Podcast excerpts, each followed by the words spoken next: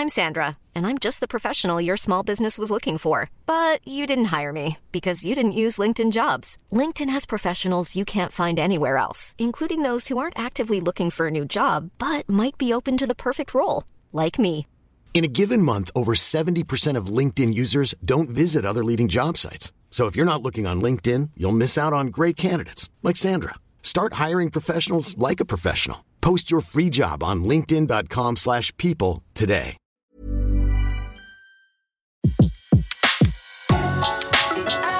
Le meilleur de séances radio est maintenant sur We Love Cinéma. Flashback sur Séance Radio. Le cinématographe permet de projeter les images sur un écran. Toute l'actu des grands classiques du cinéma. Bientôt, les films vont être sonorisés.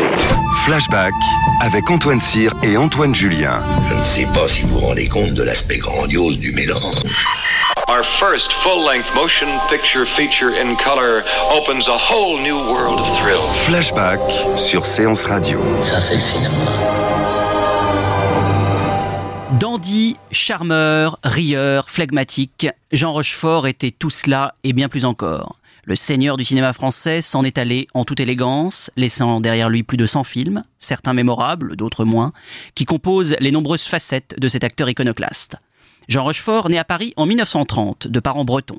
Enfant un peu rêveur, il déménage souvent et ne se trouve pas vraiment à sa place au milieu de cette grisaille provinciale où il s'ennuie. Les dimanches de Crachin, il se console en allant au cinéma admirer les aventures de Tarzan et de Gary Cooper. À la Libération, un épisode le marque au fer rouge. Il assiste au spectacle effroyable des femmes tondues. Des images qui le hanteront à jamais et pour lui une découverte terrifiante de la nature humaine. À 18 ans, il décide de devenir comédien et l'annonce à son père, qui aura comme seule réponse à cette vocation inattendue La guerre arrangera tout.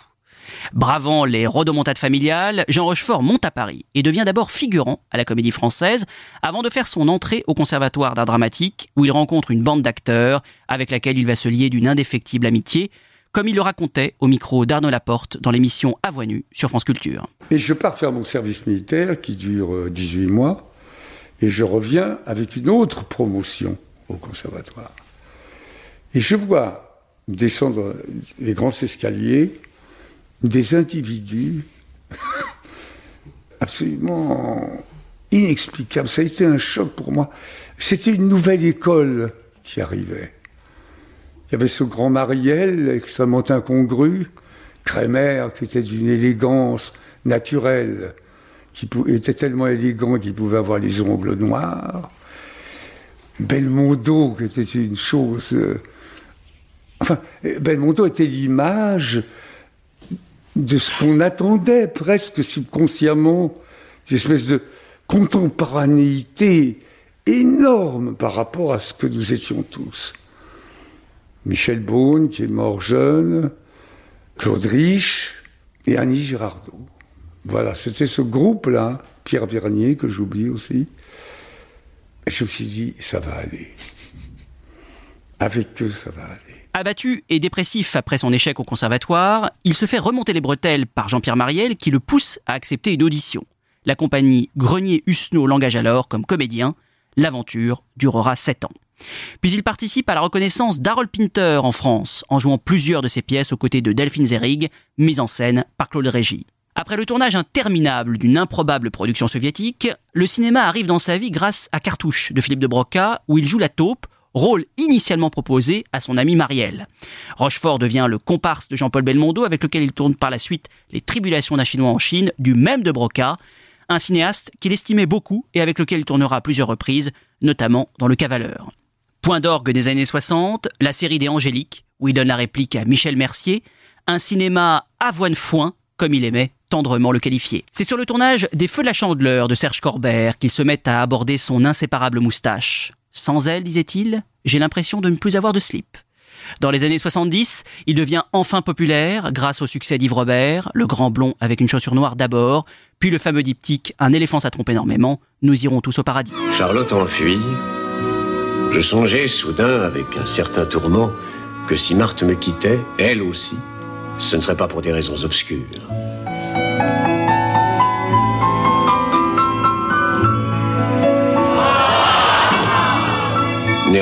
Je pris sur moi pour tomber posément, dénombrant déjà dans ma solitude une majorité de femmes parmi la foule amassée en bas pour m'accueillir.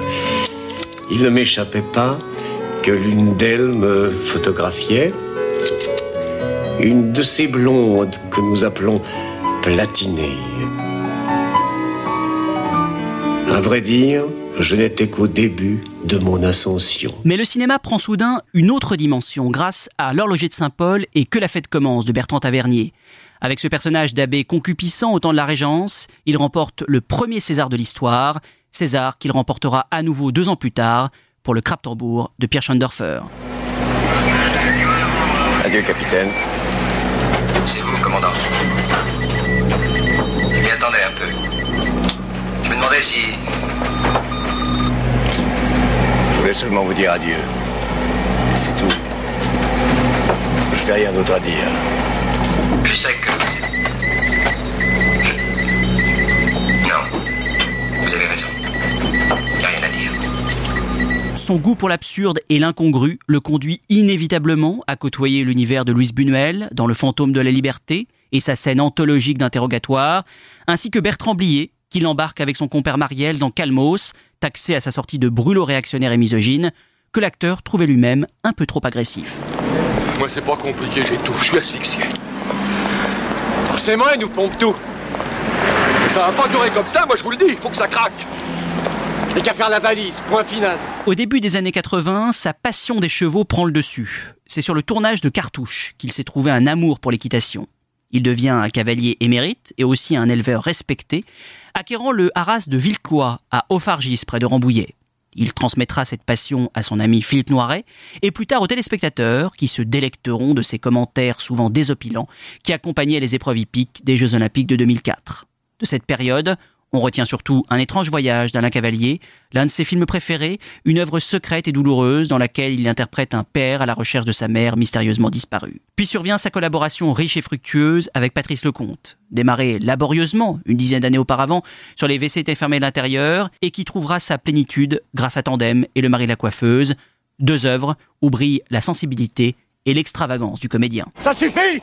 Vous avez assez bouffé! Il y a tout de même des limites! Allez hop! Remballez Vous êtes la honte du paysage français. J'aime l'hiver Parce qu'il m'épargne votre spectacle. On devrait créer des brigades esthétiques et interdire le port du survêtement en dehors de l'enceinte des stades. Ah Vous faites du mal, Michel. Ils vont se multiplier. Faut leur enlever la garde de leurs enfants. Tiens mieux.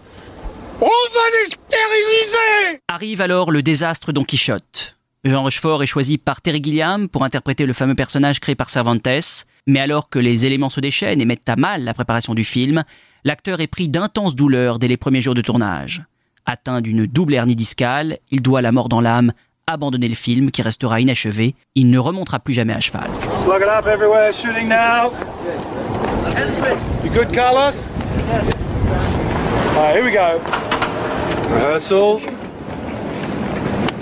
You have nothing to fear from me, provided your intentions are honorable. Thank God for that. We wouldn't stand a chance. Would we, boys? It doesn't seem right that honorable men like yourselves should be the executioners of your fellow men when they're not wrong. Sad, sad. According to the duty of my profession, I have no choice take this man under my protection. Peu à peu, l'acteur se fait plus rare sur les écrans, trouvant ça et là quelques beaux personnages, comme celui de l'artiste et son modèle, le Fernando Trueba, portrait d'un peintre vieillissant et spirituel au crépuscule de sa vie. Je vais te dire un secret. Oui. Il y a deux preuves de l'existence de Dieu. La première, la plus importante, c'est le corps de la femme. La Genèse, tout ça, c'est des foutaises. T'imagines Dieu créant l'homme. Faudrait quand même pas prendre Dieu pour un con. En 2007, il joue seul en scène le spectacle Entre autres, dans lequel il rendait hommage à ses auteurs de prédilection, Fernandel, Roland Barthes, Primo Levi, Jean-Yann, et où il nous gratifiait de son imitation, désormais historique, du toucher de testicules de chimpanzé. Car si l'on ne devait retenir qu'une seule chose de Jean Rochefort, ce serait son extraordinaire dérision, en toutes circonstances, lui, le seul comédien capable de rendre ses lettres de noblesse à la grande littérature française, avec une désinvolture et un souci drôlatique irremplaçable. Son blaze, c'est Charbovary. Il rencontre une petite zouze campagnarde pas dégueulasse. Elle s'appelle Emma. C'est elle le héros. C'est Madame Bovary. Donc là, tu as résolu la première énigme du père Fouras. Du père Fouras. À savoir, qui c'est Madame Bovary? Eh ben c'est elle. Emma, elle se fait chier. Flashback sur Séance Radio. Le cinématographe permet de projeter des images sur un écran. Toute l'actu des grands classiques du cinéma. Bientôt, les films vont être sonorisés. Flashback avec Antoine Cyr et Antoine Julien. Je ne sais pas si vous vous rendez compte de l'aspect grandiose du mélange. Our first full-length motion picture feature in color opens a whole new world of thrill. Flashback sur Séance Radio. Ça, c'est le cinéma. Retrouvez l'ensemble des contenus séances radio proposés par We Love Cinéma sur tous vos agrégateurs de podcasts.